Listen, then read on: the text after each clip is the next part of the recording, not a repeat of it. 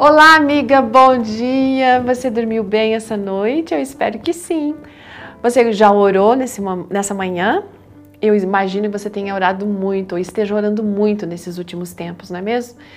E a nossa amiga que escreveu, a Débora Ferreira, ela que é auxiliar de redação, enfim, trabalhou na Casa Explicadora Brasileira, ela vem falando sobre essa questão da oração. Ela cresceu, na verdade, no lar onde ela aprendeu a orar desde cedo, tanto na igreja quanto em casa, orar de manhã, de noite, na hora das refeições, em qualquer momento de necessidade. E ela aprendeu isso muito com a mãe dela, porque a mãe dela era uma mulher que era movida pela oração, não importa o que fosse, uma coisa simples como fazer pão, costurar, a mãe dela sempre orava.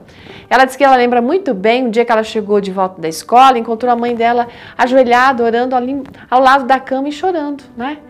E na verdade, essa era uma mulher que precisava muito do poder da oração, porque ela era viúva, tinha três filhos adolescentes para criar e educar.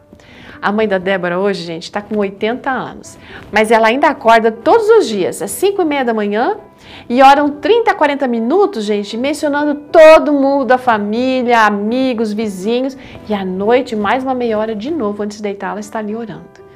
A Débora, ela vem contando essa história da mãe dela porque ela quer que a gente entenda que a intercessão é algo necessário na nossa vida, é importante.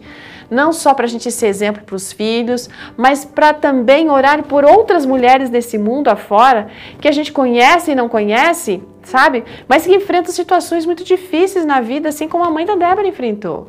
Então, amiga, se você é uma pessoa que está grávida, esperando o bebê nascer, se você já teve o bebê, mas não consegue dormir, está cansada, tem que enfrentar essa rotina toda, sabe que a gente tem orado por você. Se você é aquela pessoa que está sofrendo algum tipo de abuso, perdeu algum familiar, está enfrentando uma doença, sabe, está com dificuldade para viver nesse momento que nós estamos assim tão turbulentos, nós estamos orando por você. Se você é uma missionária que está muito longe, ou se é alguém que está aqui trabalhando, estudando, dando duro para manter a família, se você é uma pessoa de idade ou é jovem, se você se sente rejeitada ou não, se é sonhadora, se você já largou de tudo, se é uma casada, solteira, viúva, analfabeta, estudada, não importa.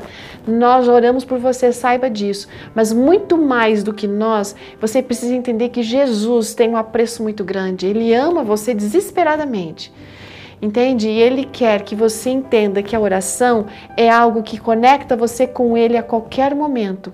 É um canal que dá o direito, a autorização para que ele possa agir na sua vida e na vida das pessoas que estão ao seu redor. Amiga, faça uso da oração na sua vida, porque esse é um recurso extraordinário para você encontrar soluções, para você ver milagres, para você ter paz.